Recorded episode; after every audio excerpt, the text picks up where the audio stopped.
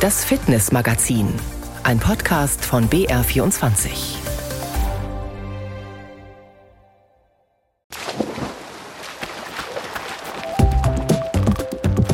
Hallo, hier ist Sina Wende. Mal nicht laufend, sondern am Mikro im Studio. Und ich freue mich, Sie heute wieder durch eine neue Ausgabe des Fitnessmagazins zu führen. Kleine Frage zum Einstieg. Wissen Sie auf Anhieb, was Miteinander bedeutet? Schon, oder? Aber warum, wenn doch fast jeder weiß, was es ist, klappt es nicht überall? Zum Beispiel im Sport. Stichwort Inklusion. Darüber habe ich mich in dieser Folge mit Anna Schaffelhuber unterhalten. Sie ist fünffache Paralympicsiegerin und setzt sich für ein stärkeres Miteinander in der Gesellschaft und im Sport ein. Dass sowas klappen kann, zeigt ein Paradebeispiel aus Alzenau in Unterfranken. Der erste Schritt, Berührungsängste müssten abgebaut werden, vielleicht auch ein bisschen Aufklärung, weil es ist ganz normales Fußballtraining und ähm, wäre schön, wenn noch viele andere Vereine mitziehen. Miteinander bedeutet auch, sich Sachen zu teilen, zum Beispiel Sport- oder Fitnessgeräte. Im oberfränkischen Ebermannstadt geht das jetzt sogar im Freien mit einer sogenannten Sportbox. Ich hoffe damit wirklich Menschen gewinnen zu können, die bis jetzt vielleicht noch nicht so viel Sport machen oder schon länger keinen mehr machen, dass sie hier wieder einen Einstieg finden und damit auch Kontakte knüpfen zu den anderen Vereinsmitgliedern. Lassen Sie uns jetzt miteinander in diese Ausgabe des Fitnessmagazins starten. Fünf Wochen allein durch Australien reisen, die Alpen von Garmisch bis zum Gardasee überqueren und zwischendurch mehrere Goldmedaillen gewinnen. Klingt verrückt und bei Paralympicsiegerin Anna Schaffelhuber noch verrückter, denn die Monoskifahrerin ist seit ihrer Geburt querschnittsgelähmt. Vor vier Jahren hat sie ihre sportliche Karriere beendet und setzt sich seitdem für Inklusion ein. Ein Miteinander von Menschen mit und Menschen ohne Behinderung. Darüber spreche ich später mit Anna ausführlich. Zu Beginn hatte ich aber eine eher ungewöhnliche Frage. Anna, warst du schon mal auf dem Stand-up-Paddleboard unterwegs? Tatsächlich war ich schon öfters auf dem Paddleboard unterwegs. Ich habe das mit meinem Mann so ein bisschen für uns entdeckt und seitdem haben wir auch eigene. Ich war letztens auf dem Tegernsee unterwegs und dachte, ich gucke nicht richtig, als ich einen älteren Herrn im Rollstuhl auf seinem Stand-up-Paddleboard gesehen habe und war total begeistert und fasziniert, weil es mir so ein bisschen gezeigt hat, jeder kann das machen, was er möchte, oder? Ja, genau. Das ist tatsächlich das, was ich auch immer ganz oft sage. Also es gehen einfach sehr, sehr viele Dinge und man manchmal vielleicht einfach auf eine andere Art und Weise, an die man vielleicht im ersten Moment gar nicht denkt. Und so ist es einfach bei ganz vielen verschiedenen Sportarten. Am Anfang denkt man sich, oh, das könnte nicht gehen und dann probiert man es und weil vielleicht geht dann mal was Kleines nicht, aber dann weiß man, an welcher Schraube man so ein bisschen drehen muss. Und daher in der Regel, das meiste kriegt man ganz gut hin. Wie schaffst du das, dass du Sport und Bewegung, was natürlich sehr wichtig für dich ist, wie schaffst du es, dass du es in deinen Alltag integrieren kannst? Für mich ist es irgendwie ganz normal, dass man am Tag einfach, wenn es nur diese eine Stunde ist, so ein bisschen reserviert für den Sport. Und ja, also ich habe manchmal einfach das Gefühl, dass sich bei mir sehr vieles einfach ordnet in dieser Stunde, wo man draußen ist und sich irgendwo bewegt. Und tatsächlich, ich habe für mich so meine festen Termine. Also ich habe mittlerweile ja eine ganz gute Trainingspartnerin, eine Freundin. Wir haben unsere festen Zeiten, wo wir uns treffen und das finde ich ehrlich gesagt immer ganz wichtig, weil wenn jemand anders dranhängt, dann ja, sagt man viel schwerer mehr ab, wie, wie vielleicht wenn man alleine ist. Und sonst habe ich da mal feste Uhrzeit und dann äh, wird trainiert. Was macht denn ihr dann? Ja, jetzt wird's wieder ein bisschen verrückt. Äh, tatsächlich, wir boxen. Ja, das habe ich früher im, ähm, ja, im normalen Training gemacht. Also wir verhauen uns jetzt nicht in dem Sinne, sondern der andere hat einfach so, so Pads zum Gegenhalten und wo man ganz viele Koordinationsübungen und Kombinationen und so weiter boxen kann, also verschiedene Intervalle. Und ich habe mich dann wieder daran erinnert und habe gesagt, hey, das hat mir ja auch damals wahnsinnig viel Spaß gemacht, das können wir mal probieren. Und seitdem machen wir das und taugt uns beiden ähm, sehr gut. Aber wenn sich auch ein bisschen komisch anhört. Äh, du strahlst aber dabei, von daher, es scheint dir gut zu gehen. Würdest du auch sagen, dass du genau deswegen auch Sport machst? Absolut. Also ich denke, dass man durch den Sport einfach immer profitiert. Sei es darum, dass man andere Menschen irgendwie kennenlernt, dass man sie trifft, dass man gemeinsam was unternimmt, aber einfach auch, um sich ein bisschen selber abzulenken. Also wenn ich jetzt vielleicht einfach manchmal auch nur, ich sage jetzt mal stumpf ein bisschen radeln gehe, dann haben wir trotzdem Zeit, einfach mal wirklich über gewisse Dinge nachzudenken und sich hier ein bisschen einen Plan zu machen. Und dann gingen einfach die nächsten Dinge ja auch schneller von der Hand. Jetzt liegt deine sportliche Karriere schon etwas zurück, aber du hast ja wirklich in der Zeit, also das ist eine Wahnsinnskarriere hinter dir. Du hast, glaube ich, fast alles erreicht, was für dich möglich war. Was würdest du sagen, was hat dich damals motiviert? dass du das so, so genial durchgezogen hast? Ähm, ich glaube tatsächlich, also meine größte Motivation ja, war tatsächlich, also das war ich selber. Also ich wollte mich immer stetig verbessern. Und ich habe immer gemerkt, ich bin noch nicht am Ziel und an meinem Maximum. Und da war es mir einfach wichtig, dass ich immer noch schneller sein kann. Und ich sage jetzt mal, das ist ein relativ schwer greifbares Ziel. Und da habe ich mir immer so ein bisschen Unterziele gesetzt. Und tatsächlich, ich habe mich immer sehr an den Männern orientiert. Also ich bin einer überwiegenden Männermannschaft gefahren und ähm, da habe ich einfach gewusst, quasi, da bin ich immer einfach näher drankommen von den Zeiten und irgendwann bin ich dann auch mit äh, die Zeiten auch gefahren und ähm, das, ja, das waren für mich so, so Anreizpunkte, an dem wollte ich es dann nicht belassen. Also ich habe immer gewusst, ich kann auch schneller fahren und da habe ich immer probiert, dieses Zehntel oder diese Hundertstel so ein bisschen rauszukitzeln. Du bist ja seit Geburt an querschnittsgelähmt. Das heißt, du kennst es nicht anders, dass du deinen Rollstuhl hast.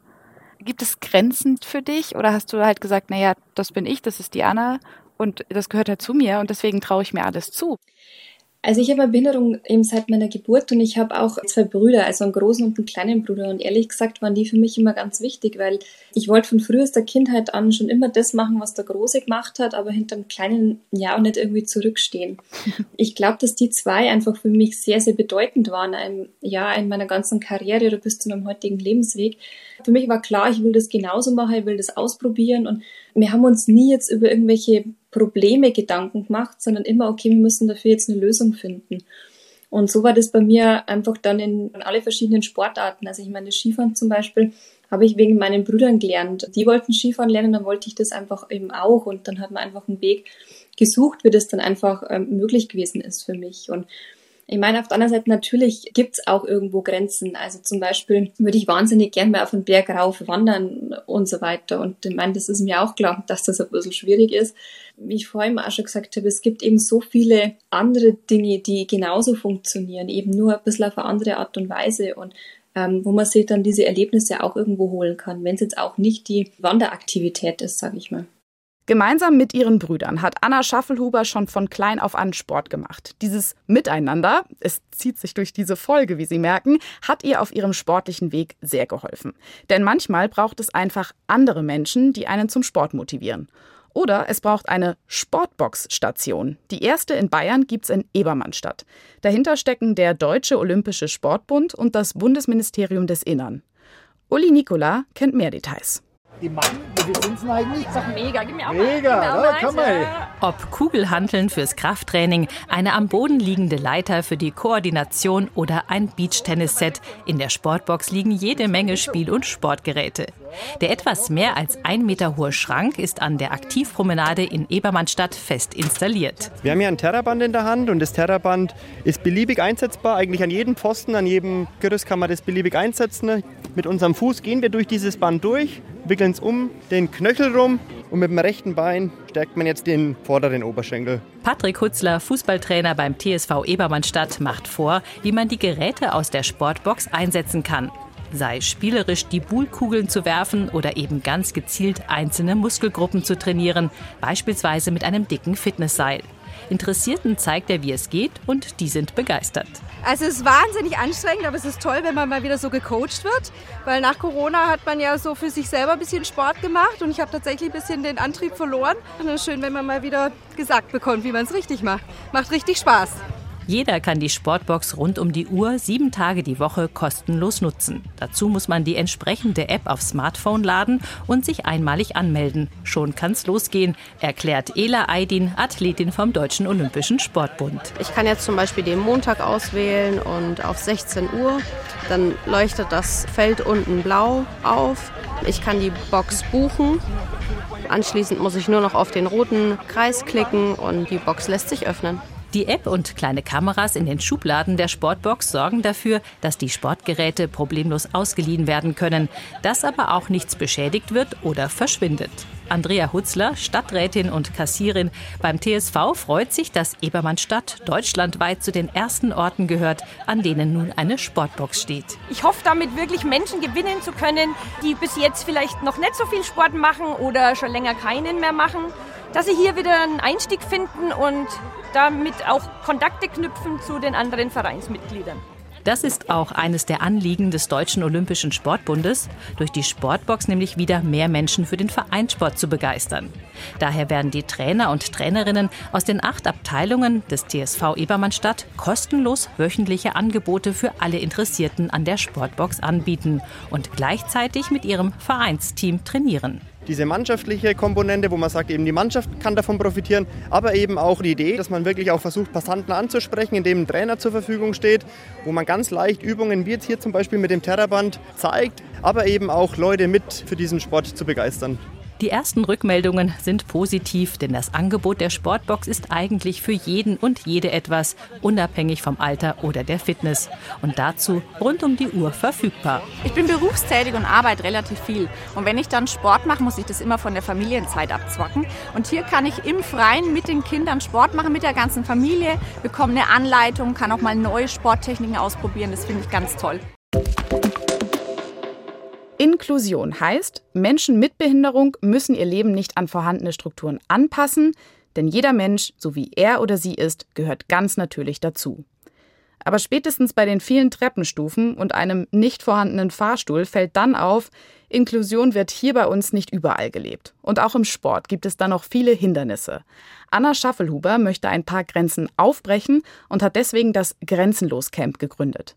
Was das ist und warum es dieses Camp braucht, hat sie mir im Gespräch erklärt. Ich habe tatsächlich in meiner eigenen Jugend so ein bisschen ähm, ja, ein Camp vermisst, wo behinderte und nicht behinderte Kinder gemeinsam verschiedene Sachen oder verschiedene Sportarten irgendwo ausprobieren. Und es war entweder, es hat immer ein Camp gegeben für behinderte Kinder oder es war eben eins für nicht behinderte Kinder. Und da haben wir dann immer gewusst, na ja, ich kann dann bei vielen Sachen aber irgendwo nicht mitmachen. Ja, und durch das, dass ich dann einfach in meiner Karriere einfach sehr viel erleben durfte und sehr viel ausprobieren durfte und selber einfach auch lernen musste oder auch durfte, dass die Grenze manchmal gar nicht dort ist, wo man sie vielleicht glaubt, dass sie dort ist, sondern dass man die einfach einmal so ein bisschen vielleicht auch verschieben kann. Ist dann bei mir so ein bisschen der Gedanke oder die Idee gereift, dass man da draus eben ein Camp machen kann. Und das ist jetzt eben ein Erlebniscamp für Jugendliche mit und ohne Behinderung. Wenn man sich so die Inklusion im Breiten- und Freizeitsport anschaut, dann wirkt es manchmal getrennt. Ist nicht so ein Miteinander. Erlebst du das auch so?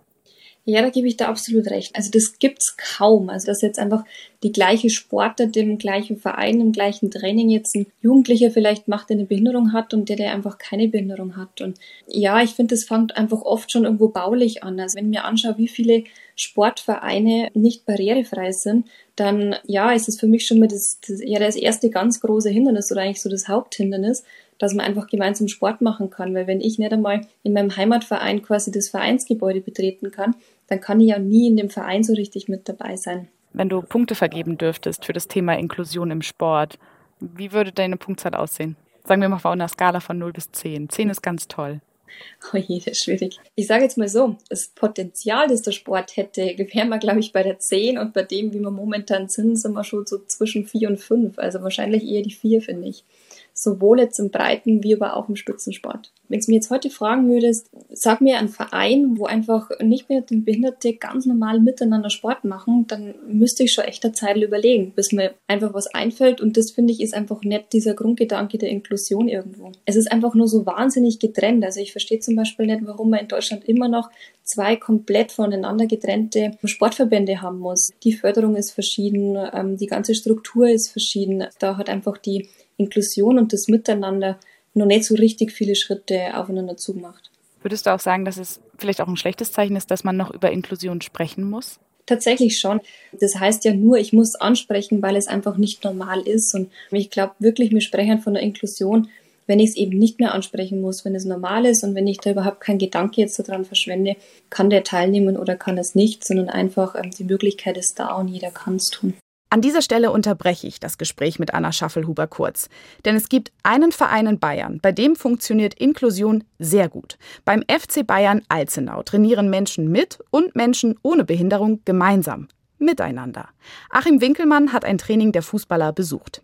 Für Yannick Schwab ist das gemeinsame Fußballtraining jedes Mal ein Höhepunkt der Woche. Der 19-Jährige ist seit dem vergangenen Herbst in der Inklusionsmannschaft aktiv, am liebsten auf dem Außenflügel. Ich freue mich, dass ich hier spielen darf und das Wappen von Bayern Alzenau auf der Brust habe. Ich schieße gerne Tore, fühlt sich gut an. Das Training auf dem Platz in Alzenau-Michelbach beginnt für Yannick und seine Mitspieler wie üblich mit Aufwärmläufen und Stretching. Danach machen die Spielerinnen und Spieler, angeleitet von Trainer Sven Heinl, in Zweiergruppen Technik- und Dribbelübungen. Ein ganz normales Training mit allen Übungen, mit allen Spielformationen, mit Taktiken, ganz normal. Bei Trisomie 21 muss man natürlich ähm, gerade bei den Temperaturen jetzt ein bisschen aufpassen, dass sie sich nicht verausgaben. Ja.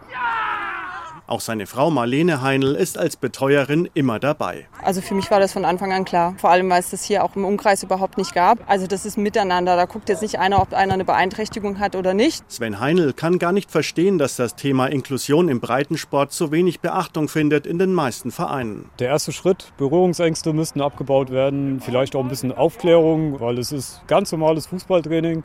Und ähm, wäre schön, wenn noch viele andere Vereine mitziehen. Nicht immer sieht man den Spielern ihre Einschränkung an etwa weil sie einen Herzschrittmacher haben.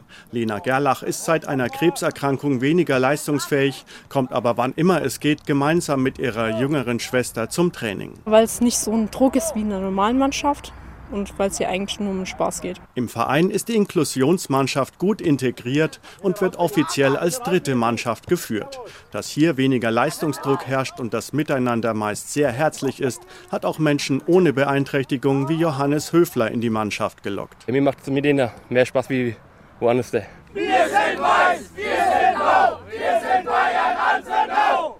Also dann, los geht's! Das Spiel in der zweiten Hälfte des Trainings ist natürlich für alle der Höhepunkt. Weil es so heiß ist, werden alle zehn Minuten Trinkpausen gemacht. Yannick gibt alles und versenkt den Ball gleich mehrfach. Einmal von da, von der Ecke und dann von der anderen Seite. War nice, hat mich gefreut. Es war einfach schön, ich liebe es, Tore zu schießen. Kann ich der Mannschaft helfen. Inklusion im Sport, das ist für den 19-Jährigen ein bisschen so wie bei den Superhelden aus den Comic-Verfilmungen. Inklusion finde ich total cool und es macht einfach Spaß. Ist wie Marvel, sage ich, jeder hat so seine Fähigkeit und man muss jedem seinen Ball anders zuspielen. Einfach top. Einfach top. Das waren auch die Special Olympics World Games in Berlin. Tausende Athletinnen und Athleten mit geistiger oder mehrfacher Behinderung haben mitgemacht. Währenddessen war das Thema Inklusion groß und jetzt gefühlt wieder ganz klein. Ähnlich wie bei den Paralympics, finde ich. Ich wollte von Anna Schaffelhuber wissen, ob sie diesen Eindruck teilt. Ja, absolut. Also das ist das, was ich die ganzen letzten Jahre jetzt im paralympischen Sport einfach gesehen habe. Ja, das fängt schon allein an, wenn irgendwelche Anfragen sind oder so. Direkt vor den Spielen, da kann man sich so halb da rennen, sage ich immer, oder auch direkt im Anschluss noch. Und dann geht's aber relativ schnell, wie das alles wieder in der Versenkung ähm, irgendwo verschwindet. Und ich meine, das fängt ja allein schon ein bisschen eben bei der Berichterstattung an, dass ich sage, bei den Spielen ist wahnsinnig viel, davor und danach ist viel. Wenn ich dann aber in die anderen vier Jahre schaue, bis zum Beispiel wieder die Spiele stattfinden, ne, ähm, da muss man froh sein, wenn vom Weltcup überhaupt so eine kleine Randnotiz irgendwo erscheint. Und das, glaube ich, ist genau das. Und ich glaube eben auch, wenn die, ja, wenn ich einfach so eine kurze, kontinuierliche Berichterstattung schon gar nicht habe, dann ist es einfach in die Köpfen der Menschen nicht drin. Ich meine, das glaube ich, müssen wir uns selber in der eigenen Nase packen. Wir werden uns selber irgendeinen Vorsatz vornehmen, dann okay, machen wir das vielleicht. Und wenn ich aber nicht immer wieder mit der Nase so ein bisschen drauf gestoßen wäre, dann dauert das viel länger in der Umsetzung, wie wenn ich einfach sage, hey, das gehe ich jetzt an und habe so ein bisschen einen Trigger, der mich immer wieder daran erinnert. Vor allem muss man ja auch sagen, also jetzt ein bisschen diesen Fitnessgedanken, es ist so wichtig, dass Menschen mit Behinderung, mit Beeinträchtigung ja auch Sport machen. Ja, absolut. Das ist einfach nur das alleine das Rauskommen und überhaupt äh, mit anderen Leuten in Kontakt zu kommen. Aber auf der anderen Seite auch dieses wirklich das Körperliche. Zum einen diesen Ausgleich, den man hat, aber auf der anderen Seite auch, glaube ich, dass man durch den Sport für seinen Alltag auch wahnsinnig viel rausholen kann. Also das sei jetzt, wenn ich ins Rollstuhlfahrer nehme, einfach die ganze Oberkörperstabilität, die Bewegung und so weiter. Da gibt's immer einen gewissen Punkt, an dem kann man arbeiten und diese Grenze kann man ein bisschen verschieben. Und das ist bei mir jetzt mit meiner Behinderung nicht anders gewesen. Also manche Sachen waren am Anfang auch undenkbar und mit viel Training kann man die dann aber einfach auch, ja, so ein bisschen mit beeinflussen. Natürlich kann ich jetzt diese Grenze nie komplett verschwinden lassen, aber ich kann mir zumindest für meinen Alltag sehr viel erarbeiten und das ist einfach wichtig, dass, ja, dass man einfach das angeht. Eine große Hürde ist ja bei Menschen ohne Behinderung die Berührungsangst. Wenn man jetzt diese Berührungsangst hat, was macht man dann? Ich persönlich finde es immer am besten, wenn man einfach fragt und auf jemanden offen zugeht. Ja, ich stelle mir oft in einer anderen Situation vor, wenn ich jetzt jemanden anderen treffe, der, weiß ich nicht, zum Beispiel der, der blind ist, man schaut erst einmal. Erst diese gemeinsamen Erlebnisse, die man irgendwo hat, da merkt man, okay, ähm, das ist ja eigentlich gar nicht so tragisch oder das ist gar nicht vielleicht so schlimm, wie ich mir das gedacht habe. Das Wichtige ist einfach nur, dass man sich überwindet und einfach offen in die Situation reingeht und eher proaktiv auf die Leute zugeht, wie erst im abzuwarten. Was würdest du Menschen mit Behinderung dann raten für ihren Alltag? Was wäre das Einfachste, Sport zu machen und, und fit zu sein? Ehrlich gesagt glaube ich, dass man für den Sport im Alltag gar nicht viel braucht. Also das fängt schon an, wenn ich sage, ähm, ich muss mir keine zwei Kilo Hantel kaufen. Ich kann einfach eine große Wasserflasche nehmen, die voll ist. Dann habe ich auch meine anderthalb Kilo, sage ich mal und ähm, kann schon mal erste Stabilisationsübungen. Und wenn ich die nur in der Küche mache, dass ich zum Beispiel eine Wasserflasche ausgestreckt vor mir herhalte oder eben sie dann zur Seite bewege nach oben, das sind alles so kleine Stabilisationsübungen, wo ich nicht viel brauche. Und wenn ich dann aber den nächsten Schritt mache, glaube ich, indem, dass man einfach nur rausgeht und ich sage jetzt mal, wer joggen kann, ist das das Einfachste und wer es nicht kann, kann genauso mit dem Rollstuhl, ich sage jetzt mal, das Ganze ähnlich gestalten. Und dafür brauche ich nicht viel. Ein wichtiges Gespräch mit Anna Schaffelhuber. Und wenn wir schon bei Fitnesstipps von echten Profis sind, dann hätte ich da noch jemanden. Hallo, mein Name ist Leonie Beck, ich bin Freiwasserschwimmerin der deutschen Nationalmannschaft. Zur Erinnerung. Leonie Beck auf dem Weg zum Doppelgold, zur Doppelweltmeisterschaft. Was ist das für ein Triumph in Fukuoka? Leonie Beck, jetzt wird sie noch angegriffen auf der rechten Seite von der Holländerin, von Van Ruvendal, die in Magdeburg trainiert. Aber das reicht, das reicht für Leonie Beck. Die letzten Meter, der Anschlag ist schon da. Da ist es und sie ist dran und sie ist Weltmeisterin, Doppelweltmeisterin. Leonie Beck. Mein Tipp für euch, treibt weiter Sport.